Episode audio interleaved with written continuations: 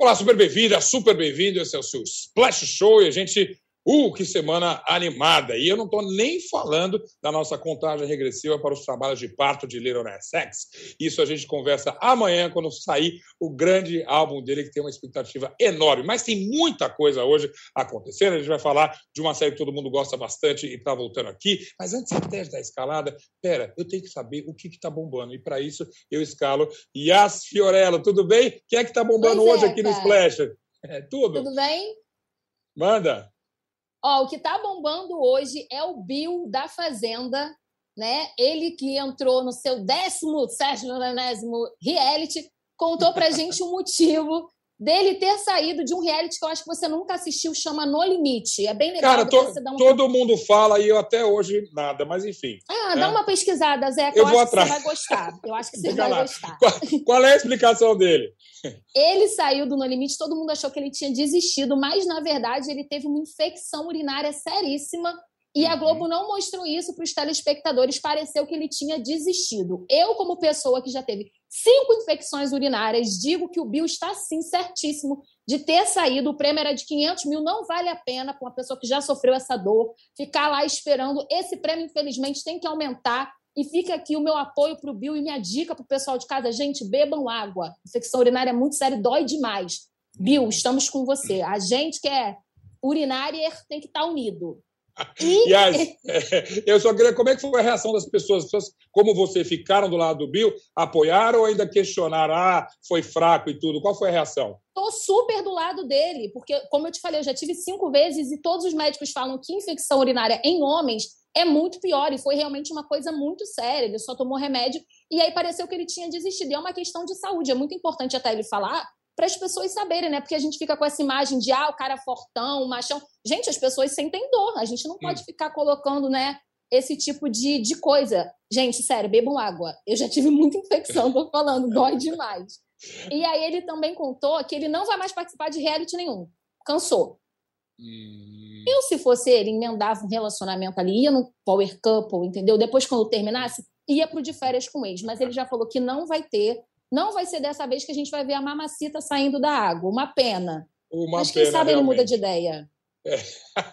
Ou ainda, quem sabe, ele inventa virar chefe e começa a cozinhar alguma coisa. Tem muito espaço para ele. Eu só fiquei curioso com mais uma coisa: a reação das pessoas quando soube que o programa decidiu não é, revelar uma questão de saúde. Eu acho isso até uma coisa importante. Primeiro, como alerta de saúde para todo mundo, como você falou, e justamente para não achar que ele era simplesmente um, fazer um corpo mole ali. As pessoas criticaram um pouco essa decisão?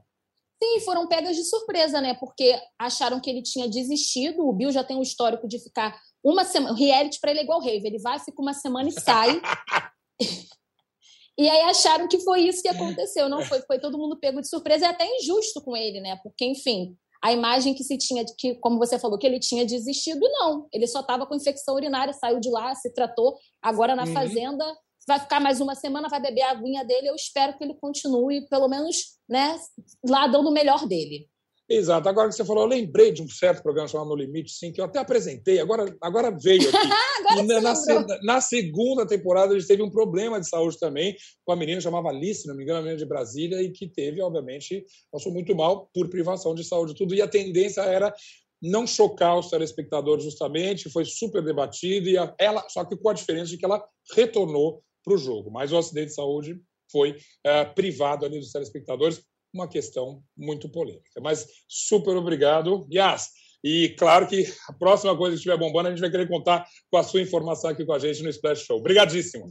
Obrigada, meu amor. Beijo, gente. Beijo, até já. E agora sim, vamos ao nosso Splash Show, que, como eu disse, a gente vai falar do M que está bombando, a gente tem muita coisa ali que a gente gosta, show que está voltando, o Morning Show, a gente tem um filme novo do Clint Eastwood, a gente tem, claro, todos os bastidores de A Fazenda aqui para poder comentar com a Marcele Carvalho, mas tudo isso é daqui a pouquinho. Vamos começar com a Laisa aqui uh, no nosso Splash Show. Laisa, tudo bem? Tudo bom, Zeca? Tudo, semana de ouro aqui para a gente. Eu vou falar, hein? Eu entendo que as premiações estão cada vez menos populares em termos de audiência. Vocês viram recentemente do VMA, é, que foi uma super festa. Eu amei aquela festa do VMA e não estou nem falando da performance do Lil Nas X, nem da expectativa do disco novo dele, mas, pera, eu sei que isso é um vértigo, que eu não posso entrar. Ah, Mas, e todo mundo falou que a audiência caiu pra caramba. Eu acho que uma cerimônia de, de, premiação hoje em dia é óbvio, ela repercute muito mais nas redes e a gente vai ver de qualquer maneira e a gente vai torcer. Mas o M, pra gente que ama a série, que ama a televisão, é sim uma grande expectativa, ou não? Com certeza. É até todo ano a gente tem essas notícias de que a audiência da cerimônia de premiação, qualquer cerimônia, elas vão caindo, seja porque dificuldade de acesso, talvez. Às vezes só passa na TV linear, as pessoas querem ver no stream e não conseguem. Tem toda essa questão, tem toda essa dificuldade, que é uma questão que nem deveria ter mais 2021, mas ainda existe. Uhum. De qualquer forma, para quem acompanha a televisão, para quem acompanha série, premiação, para quem gosta de ver celebridades, é sempre uma delícia, porque esse ano é, a gente tem a volta da cerimônia presencial, então a gente vai ter foto das pessoas no tapete vermelho, vai ter as pessoas subindo no palco para receber os prêmios, e é claro, a gente vendo as séries sendo consagradas como as melhores do ano. E por falar nessa consagração, o grande duelo, veja só, em que tempos vivemos. A gente, é, eu sou velho o suficiente para lembrar que as brigas eram da Fox com a NBC, com a CBS, com a ABC, e hoje em dia o maior duelo que a gente espera nesse M talvez seja Netflix versus HBO, correto? Correto. É o meu Fla-Flu, tá? Eu que não acompanho futebol. Bom. A minha disputa do ano, o meu Fla-Flu é Netflix versus HBO. A HBO, né, historicamente, é essa emissora que faz as grandes séries mais consagradas da televisão, tanto que o, a frase de efeito deles, né, não é TV, é HBO. E, historicamente, sempre foi a emissora mais premiada, mais indicada ao Emmy. E aí, nos últimos anos, com a chegada da Netflix produzindo uma grande quantidade de séries, essa disputa começou a ficar mais acirrada ali. E nesse ano a Netflix teve mais indicações do que a HBO e está destinada aí também a ser a grande vitoriosa da noite, a levar a maior quantidade de prêmios, ficando aí pela primeira vez disparada na frente da HBO. Olhando as séries que estão no par ali, de fato a Netflix tem um conjunto mais interessante de séries? Eu acho que esse ano, sim. É, é importante levar em consideração também que a HBO, por causa da pandemia, muita coisa que poderia vir muito forte nesse ano, como uhum. a terceira temporada de Succession, a segunda temporada de Euforia, elas ficaram uhum. de fora por causa da pandemia, que atrasou as gravações. Então, a Netflix chegou ali colocando o caminhão na mesa e trazendo tudo de mais grandioso que eles têm, que é The Crown, o Gambito da Rainha, é, Bridgerton. Então a Netflix chegou de fato ali bem cotada. Eu e acho que, que, faz sentido. Diga, faz sentido. Mas eu tenho a impressão que Bridgerton vai ser uma surpresa. É uma série queridinha de todo mundo ali. Ah, o, com relação ao Gambito da Rainha, a, a, euforia ela cedeu um pouquinho. Hoje em dia talvez seja difícil até de lembrar. E The Crown, nem se fala, o favorito perene de todas as coisas. Mas você concorda comigo? O Bridgerton é, deve levar algum prêmio, pelo menos? Não sei, não sei, Zé. É eu acho que foi uma. É Bridgerton foi muito, para mim foi uma surpresa ela ter sido tão indicada, mas é uma série mega popular e ela pegou Exato. uma carona nessa popularidade para ser aí bastante indicada. Por outro lado, nos prêmios técnicos que já aconteceram no último fim de semana, que não, não foi televisionado, uhum. é, The Crown e o Gambito da Rainha saíram muito bem e Bridgerton uhum. ficou mais escanteada ali. Então acho que vai ser uma grande noite para essas duas séries, mas não descartaria uma surpresa, um prêmio ali para Bridgerton em roteiro em atuação, sei, alguma coisa assim. Sei. Do time HBO, alguma coisa que promete, assim? Lovecraft Country, que é uhum. é uma Mesmo série. Mesmo tendo sido cancelada, boa. né? Um absurdo ter sido cancelada, inclusive, fica aí a minha revolta, porque era uma série muito boa. Talvez role até um prêmio póstumo para o Michael K. Williams, tem indicado pela série e sim, morreu sim, aí sim. na semana passada. Claro. E talvez Meryl Vistown também, que está concorrendo como minissérie, que é a série da Kate Winslet, também todo mundo gostou pra caramba. Então talvez essas duas, eu acho que é o que pode despontar ali como surpresa, mas se eu fosse apostar, eu apostaria em The Crown e Gambito da Rainha mesmo. E Ted hum, Lasso, hum, tá, é claro. Tá muito bem. E, bom, é, eu falei, até agora não falamos Ted Lasso, que ele vem correndo por fora, não é nem da HBO, nem da, nem da, uh, da Netflix, e é claro, Ted Lasso, aliás, Aí não. Eu, ontem eu vi de novo o, o, episódio depois do Natal, mas não vamos nem falar disso, não. Vou guardar minha torcida para esse domingo e vou acompanhar tudo aqui no Splash, né?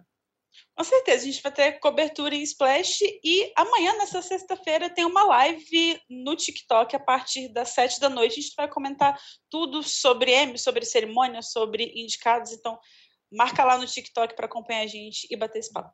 Muito bem, eu achei que eu já tinha mais um, um programaço para essa sexta-feira, agora eu tenho dois. essa live que você falou da TikTok e também a chegada da segunda temporada de The Morning Show.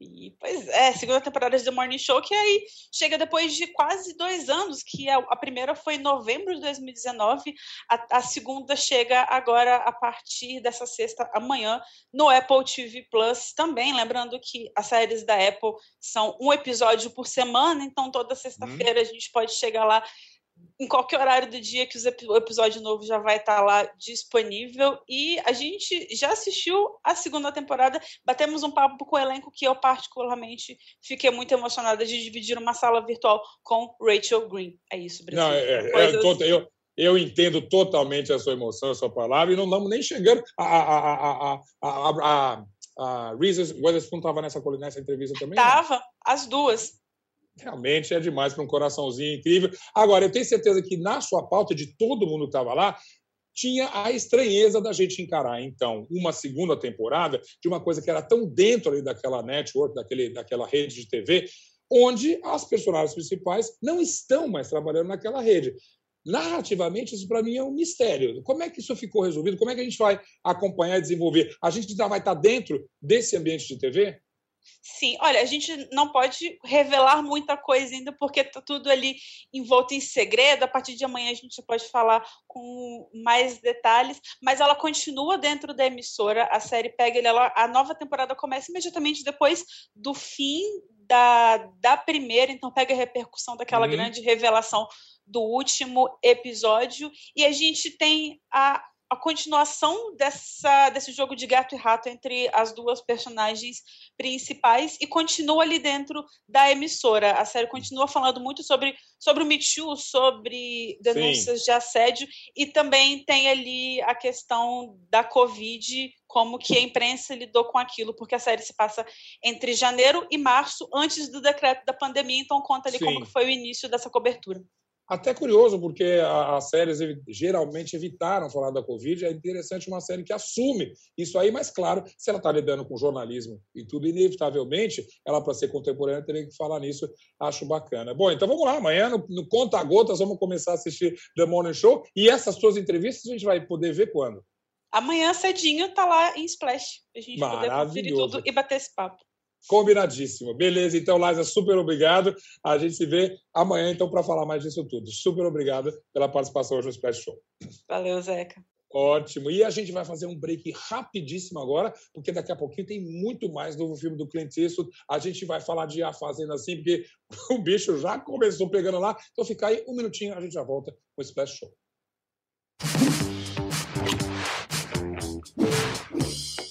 Depois de mostrar como o PCC se tornou a maior facção criminosa do Brasil, a série Primeiro Cartel da Capital chega à segunda temporada. Agora, o foco são as disputas pelo comando do tráfico internacional. Os novos episódios estão no Wallplay e no YouTube de Move.doc. Ideias, uma série de entrevistas em vídeo do UOL. Com grandes nomes, experiências, incômodos, propostas e soluções. Assista ao Ideias no YouTube do UOL. O sobrevivencialista é o cara que busca técnicas, conhecimentos e equipamentos para sobreviver independente da situação onde ele estiver. A pandemia nos provou que essas pessoas estavam certas. Greve de caminhoneiro, greve de policiais, tudo isso pode ser um estalo para alguém. O que é necessário para que o indivíduo consiga viver distante da sociedade, ou ao menos não contando com os serviços considerados essenciais na sociedade? Assista Sobrevivencialistas no YouTube de Movidoc. Oi, eu sou o Edgar Piccoli e trago boas notícias. Isso, Trago Boas Notícias é um podcast original Spotify produzido pelo UOL para você se informar e relaxar. As histórias que eu conto aqui são de Ecoa, a plataforma do UOL por um mundo melhor. De segunda a sexta-feira, às seis da tarde, tem um novo episódio grátis no Spotify e no UOL. Dá também para baixar e ouvir offline, quando você quiser.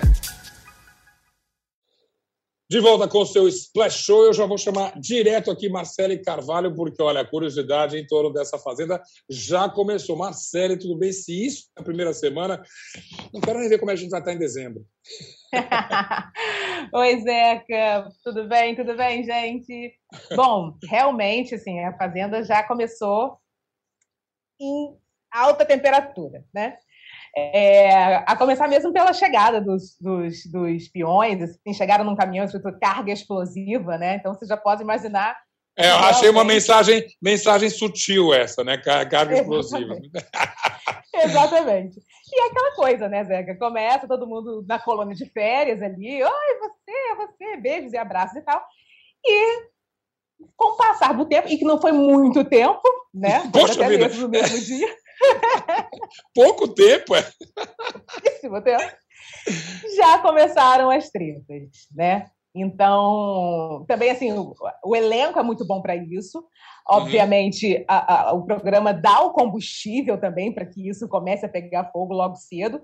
E foi logo numa primeira dinâmica ali, onde eles tinham que escolher, né, que, que votar entre eles ali para quem ia ficar na sede, dormir na sede, e quem ia para a baia, né? Então, uma das, da, da, das a Daiane, ela que veio né, do Big Brother é, italiano, ela se enrolou ali na hora de pedir os votos para ela continuar dormindo na sede e tal, e acabou que ela foi uma que, das seis pessoas que foram para a Baia. E aí, ela já foi a primeira a tretar. Já começou a achar que estavam é. perseguindo, porque, né, poxa, ela veio lá da Itália, né? Então já começou aquela situação de, né, estamos perseguindo, um, um, um, foi desabafar com a, meu, com a Meldrado lá, falando. Enfim, ela já começou com aquela coisa da perseguição, né? E é engraçado, porque você fica ouvindo ela, ela, ela dando os argumentos dela, né? Fala, gente, mas da onde essa mulher tirou isso, sabe? Acho que já começou ali a querer aparecer, sabe? Dizer, ó, tô aqui, vamos começar a, a esquentar essa história, sabe? é, mas acho que é, é, eu acho que isso é inevitável. Eles estão lá, eles estão ganhar essa, essa, essa, atenção do público muito de cara. A Fazenda, até mais que os outros realities de confinamento, ela é uma coisa que assim, meu, você tem que amar e odiar de cara, assim. Então a, a estratégia dela tá, nem me parece muito é, surpreendente, no sentido de que esses conflitos, essas tretas que já estão acontecendo, geralmente em reality, a gente já viu muito reality uhum. ruim, né, Marcelo?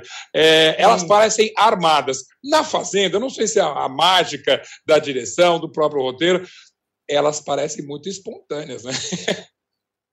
Sim, sim, parece, parece muito, muito espontâneas.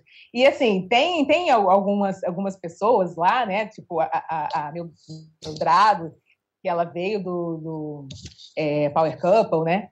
Então, assim, tem a galera ali já tem, também já está muito acostumada a saber aonde é que eu vou, o que, que eu faço para uhum. poder ou chamar atenção ou então render um pouco mais, entendeu? Né? A câmera ficar um pouco mais aqui em mim e tal.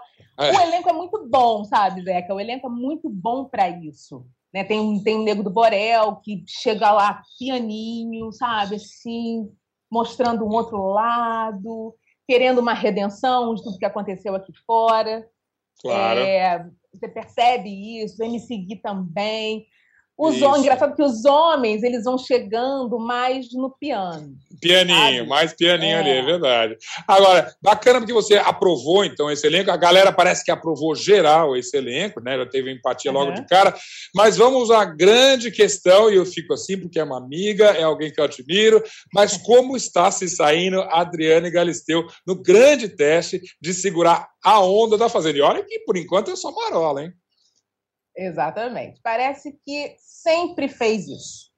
A Adriane está muito bem, né? No, a meu ver, assim, é, era uma grande expectativa também da gente, né? Primeiro de ter uma mulher para poder uhum. comandar esse, esse, programa e depois ela que veio super bem do Power Couple, né? Da apresentação e está mandando muito bem. É, o, que eu, o que eu sinto, assim, ela que ela está realmente querendo deixar a marca dela, então está criando lá os, os próprios bordões, né? É, ela chamou até queria, querendo é, é fazer com que a Piscirica da Serra vire Itapeci Rocks em chamas. É, Já sim, começou sim. A, a, dar a carinha dela. E eu acho que isso é dela mesmo. Ela tem esse, esse poder de inventar essas coisas. Ela foi, a gente entrevistou ela aqui no Splash mesmo, entrevista, e ela disse: Olha, eu vou com uma garra, eu vou preparado, eu vou, eu vou morder com todos os dentes esse programa. E é isso que a gente está vendo, né? Total, sabe? E, e, e, assim, eu gosto muito da Adriane e fico muito feliz com isso. Eu, eu acho que o, a, a, energia que ela está jogando em cima do programa, né? O, o, como ela chegou no programa me lembra muito o Mion chegando no Caldeirão, sabe? Essa energia de eu quero estar tá ali, eu gosto disso aqui, eu vou fazer com, com amor. E isso passa para gente. Sim, o público, como. o público recebe isso, exatamente, corretíssimo. E aí isso se renova na apresentação dela. Na rede, a gente está vendo, as redes aprovaram essa, essa apresentação, né? Total. Está todo mundo gostando muito dela. Ela está sendo muito espontânea, muito, muito, muito, muito autêntica. E é isso, assim, né? Quando você faz um, um trabalho com amor, não tem tá jeito, tá vendo né? Isso, não, não tem, tem jeito, Zeca. Vem cá, por jeito. falar em aprovação, rapidinho. O pessoal aprovou aquele beijinho, Dei Aline. Menino! E não é. foi isso. Pois é. A, a, Daiane e a Aline, gente, já, já de cara, assim, né? Uma, uma surpresa. Quer dizer, não teve nem festa para dizer assim, ah, rolou na festa. é, tá, teve bebedeira. Né? Não, foi assim, na espontaneidade. É, é. cara, já rolou um primeiro beijinho. É, a edição, reclamaram muito porque a edição não mostrou isso né, esse beijinho dela, só mesmo no, no ao vivo ali, quem, quem tinha para poder ver. E, e rolou de novo, nessa madrugada, rolou de novo mais um beijo delas e uma pegação no banheiro assistida por MC Gui, que ficou, ó, de queixo. Isso aí, meu Ela Deus. no banheiro. Isso dia 2, dia 2 da competição. Uh, fala sério. Vem cá, para a gente encerrar aqui, uh, o primeiro fazendeiro já saiu e quem que você achou? já saiu, foi, foi o Gui Araújo. Olha, foi com muita garra, sabe? É, na prova ali, ele.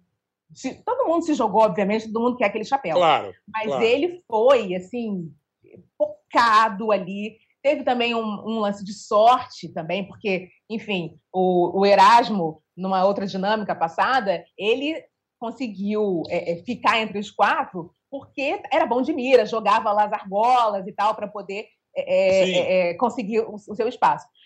Nesse daqui, também precisou de argola, precisou também de jogar argola para poder levantar as placas onde aparecia o fazendeiro. Sim. Ele foi péssimo. E já o Gui foi ótimo. Ótimo, deu sorte. Ele fazia aquilo sempre. Muito deu sorte, bem. as placas levantaram, fazendeiro, catou o chapéu e foi para é frente. E disse que vai dar é. trabalho, hein?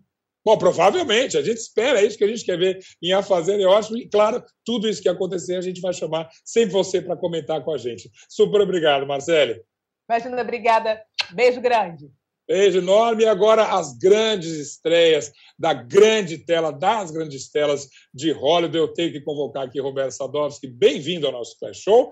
E bem-vindo ao nosso Abriala, Sadovski. É ninguém menos que Clint Eastwood. Coisa boa. Clint Eastwood está aí, né, com Cry Macho, aos 91 anos, colocando um filme novo na praça. E não só isso, né, seja, colocando um filme novo bom na praça. Porque a gente, a gente vê um monte de, de, de visionários e diretores incríveis sendo lançados tal, mas é, eu gosto muito de ver a vitalidade e a, a, a, habilidade dos diretores veteranos em contar uma história. E eu acho que o Clint, aos 91, meio que está ele não tem mais paciência para invencionista, sabe? Então, é, boa. Não tem, sabe? Martin é um filme sem nenhuma gordura. É, é. A história é muito direta e reta. É, talvez até deixe algumas pessoas frustradas porque algumas situações são resolvidas de uma forma muito muito rápida, né? Muito rapidamente. Hum. Mas é, eu acho que o Clint ele vê uma história e fala, tá, o essencial para contar isso aqui é isso. Todo o resto eu não preciso eu, eu não preciso ir atrás disso aqui. Porque é, o que eu quero contar é essa história, que é a história de um, um cowboy, né? Ele, de novo, é, já, obviamente, ex-cowboy é, de rodeio, é, tem uma tragédia que acompanhou ele, ele já passou por essa tragédia há muito tempo, então ele está no momento de pendurar as chuteiras mesmo. E um ex-chefe dele dá para ele a missão de ir no México meio que resgatar o filho dele que está com O filho dele que é um filho problemático ali, né? Um filho, um adolescente problemático, tal. E o cliente fala: eu não tenho nada com isso, mas o cara fala: você me deve, porque quando você estava na pior, eu te ajudei. Isso. E ele vai. E aí o filme é o relacionamento que ele tem, o crescimento que ele tem ainda, junto com esse com esse menino, né, com esse adolescente. Então é um filme muito muito melancólico, é um filme lento, é um filme de, de, de muitas palavras, é, é, não é um filme de ação, obviamente, uhum, mas é um uhum. filme muito melancólico e contemplativo. Eu achei muito bonito. esse garoto que faz o tal do filho problemático, ele está é, estreando aí, né? É, ele não tem, não tem muitos, não tem muitos papéis na aba dele. Eduardo, não lembro agora o nome dele. E, e Mas, mandou assim, bem. Para você segurar a onda com o Clint Eastwood, não deve ser fácil. Mas ah, não pensando, mesmo. eu fico pensando, você fala assim, um ator de 13, 14 anos, que alguém fala, você vai é, trabalhar com Clint Eastwood, eu nem sei se, se tem ideia da dimensão de quem é o Clint Eastwood. Pois né? é. é, é. De, de, saber todo o peso que o Clint tem para a cultura pop é, é, é e para a cultura mainstream do, do, cinema americano total, né? Que o Clint começou como, como astro, foi é, sex symbol numa época, representou um pouco politicamente uma aba dos Estados Unidos, se mostrou um autor muito sensível, né? É dele para claro. mim melhores filmes dos anos 90, que é Os Imperdoáveis, e está aí continuamente trabalhando, fazendo filmes sem parar. É de uma geração que não, não vai pendurar o chapéu tão cedo, viu? Geração essa que conta com outros representantes, né, Sadowski? A gente tem, no mínimo agora, eu vi no festival, foi em, em Cannes, se não me engano, ou Veneza, que uh, o, o, Ridley Scott estava com filme, um, não, dois até ali. Uh, Coppola também não está sinal de, de, de, de aposentar nem nada. Isso a tirar pelo exemplo do Clint Eastwood é uma ótima novidade, né? Eu acho ótimo ver que, que, que a, a gente vê que a Madonna combate muito isso, né? O, o ageism, né? A, a, a, o preconceito contra as pessoas que estão ficando mais velhas tal. E eu acho assim, todo o poder da Madonna, que ela tem mais é que, que fazer o que ela sempre fez, que é meter a cara, e todo o hum. poder pro pro Clint, pro Ridley Scott, que está aí com 83 anos e dois filmes novos esse ano, o, o Spielberg está com 74 e acabou de lançar o último trailer de Amor Sublime Amor, que eu fiquei de queixo vale, caído. Vale, inclusive. Você já viu o filme? Você viu só o trailer? Não, já ainda não. Incrível, Ainda né? Um, um trailer tô, absurdo, tô... absurdo total. Quantos anos o Spielberg está já? 70? 74. 74, olha lá. Então, de fato, é, tá aí, sobretudo no cinema, vai ver, uma, isso é uma coisa que a, idade só colabora. Você tem narrativas, como você citou do cliente mesmo, que, olha, não vou perder tempo, vou contar a minha história. Ou, no caso do Spielberg, pelo que a gente viu do, do trailer, um apuro visual que é um absurdo ali, né? Entre tantas cenas, você viu aquela, quando as duas gangues vêm se encontrando assim, tem um jogo de é sombra. Incrível. Acreditável. É uma, vai ser uma pintura. Mas, enfim, um bom, uma boa... A gente pode esperar coisa boa dessa dessa velha guarda de Hollywood, aí fazendo uma brincadeira com a velha guarda das escolas de samba, que a gente vê sempre sendo recebidas com muita honra no final do desfile. Sempre, sempre. Eu, eu acho que os diretores novos eles precisam é, mesmo saber que estão caminhando no ombro de gigante, sabe? Ver que Sim. o caminho foi desbravado para uma turma que continua aí. O Spielberg nunca fez um musical na vida. E ele se empolga como se fosse o primeiro filme dele. Ele Sim. fala como se. É, é, é, uma vitalidade que você fala, cara, esse, a, a gente precisa acompanhar cinema, obviamente, de todo mundo, né? A pessoa, o pessoal novo que está trazendo uma voz nova tal, mas a gente tem que aprender com quem, com quem faz isso com o pé nas claro. costas, sabe? Com quem sabe fazer. Claro. West Side Story é para dezembro, é isso? É dezembro, é dezembro. dezembro. Mas o Prime Macho já está encartado a partir dessa semana. Podemos acompanhar na sala de cinema. A partir de hoje, bora lá então. Só para a gente encerrar, Zadovski, que a gente excepcionalmente pedimos para você avaliar uma série que, digamos, não é talvez muito da sua praia, mas nem da sua pista, nem do seu autódromo. Como é que você viu, a, a pedidos aqui, a, esse trabalho sobre o Schumacher, da Netflix? Sabe o que é engraçado? Que ontem o Osmar estava falando comigo sobre isso. Eu disse: sabe que Fórmula 1 era uma das poucas coisas que de fato me conectava com meu pai. Né? Meu pai, para mim, é, é, domingo de manhã era dia de ele me acordar para a gente assistir Fórmula 1. Então eu cresci vendo no começo Piquet, e é claro que o, o, o, o grosso da coisa foi aquela geração é, Ayrton Senna, Nigel Mansell, Alan Prost. O Michael uhum. Schumacher veio logo depois, né? O Senna ainda, ainda corria, ainda era o grande piloto. E, e, depois da morte do Senna, o Schumacher meio que se tornou o grande piloto, ganhou sete grandes prêmios tal. E, e a gente sabe que ele está, né, desde 2013, é, recluso, porque ele sofreu um acidente esquiando. Uhum. Acidente esse que eu imagino que eu imagino que seja o epicentro desse trabalho, não? Então, o, o, o, que é frustrante nesse documentário do Schumacher é que não é o, o epicentro. Na verdade, o, o, acidente dele é tratado quase que como um epílogo incômodo na trajetória hum. vencedora dele. O que hum. me frustrou muito no documentário é que é, não existe nada ali que a gente já não soubesse, que a gente já, já não tivesse acompanhado é, durante toda a trajetória do Schumacher, né? Que ele era controlador, é claro, que uhum. ele, ele, ele, ele era muito reservado na vida dele, sempre foi, que ele teve algumas brigas homéricas com outros pilotos, como Mika Hakkinen, como o, o, o, Jacques Villeneuve, principalmente, né, que não gostava do Schumacher. Uma famosa, essa famosa, essa disputa famosa, né? É. é. Porque isso é mostrado no filme, mas o Villeneuve não falou uhum. no documentário. E me parece que sempre que alguém puxava um pouco para esse lado que o, o, Schumacher era competitivo ao ponto de bater nos outros pilotos para tirar da, da competição e ganhar a todo custo, todo mundo fala, é, mas ele era assim mesmo, mas olha como ele era bom e olha como ele era incrível. Eu ficava assim, o que, que eu aprendi de novo vendo esse documentário do Schumacher? Na, na verdade, nada. Então, se nada. quer saber qual coisa sobre o pós-acidente dele, vai ficar sem saber, porque não tem nada, absolutamente nada. O Schumacher, nada. o documentário é só para o fã die hard mesmo, assim. E olhe lá. É para o fã die hard. É, é uma coletânea de imagens de Fórmula 1, mas hum. não nos dá a humanidade. Tem um momento de humanidade que não é do Schumacher. Que quando, quando em 2000 é, ele bateu o recorde de vitórias do Senna, que na, na coletiva, hum. né, de prêmio é, de Monza, é, perguntaram para ele como é que ele se sentia e ele desabou na hora, ele começou a chorar, abaixou a cabeça e chorar descontroladamente. E o Mika Hanemann, que estava do lado dele, foi o que falou: gente, vamos dar um pause na coletiva agora. Que, né? Eu falei, essa é a humanidade que eu queria ver no, no documentário. E, e, se esse momento não foi explorado, significa que realmente a, mão na direção ali não estava muito bem. Bom, que seja, se você é fã, deixa assistir e a gente depois discute aí. Mas, primeiro, obrigado por ter assistido, por ter dado a opinião Opa. e por, por estar aqui sempre no Splash Show com a gente. E vamos lá, bora, bora ver Climatic, que eu estou doido para ver. Sadovski, super obrigado, então. Até semana. Valeu, Zé.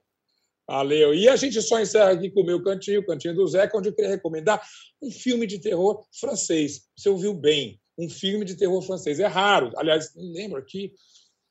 Não, não me lembro de nenhum agora que me ocorre, que eu vi recentemente. Mas sim, tem alguns clássicos do cinema francês, nunca decepciona. Mas essa produção francesa, que está na Netflix, chama-se La Nuée, a nuvem, assim, na tradução que ganhou aqui, muito literal, aliás, é um pouco estranho. Imagina uns gafanhotos que se tornam, digamos, vampiros ali, começam a consumir o sangue humano. Uma perspectiva um pouco é, nova, curiosa. Eu comecei a assistir pela, pela curiosidade de ser um filme de terror francês. Eu falei, deixa eu ver o que é isso, se é possível fazer um gênero desse. E, de fato, me encantei. Gostei bastante. Estou sentindo falta de filme de terror que fuja um pouco das fórmulas ali é, que a gente está conhecido. É, o Hollywood está fazendo já by numbers, como a gente fala, um atrás do outro, sobretudo nessa temporada a gente viu bastante, e está aí como alternativa, um grande filme, eu diria uma boa diversão, bons sustos, inclusive, e mais do que isso, aí francês é bom nisso, um clima de suspense.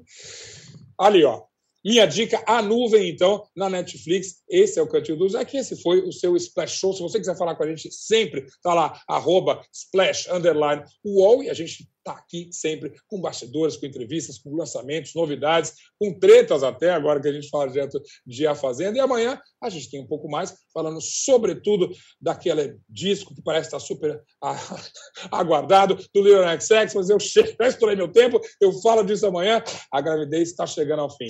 Bem-vindo, Little XX. Até amanhã no Splash Show.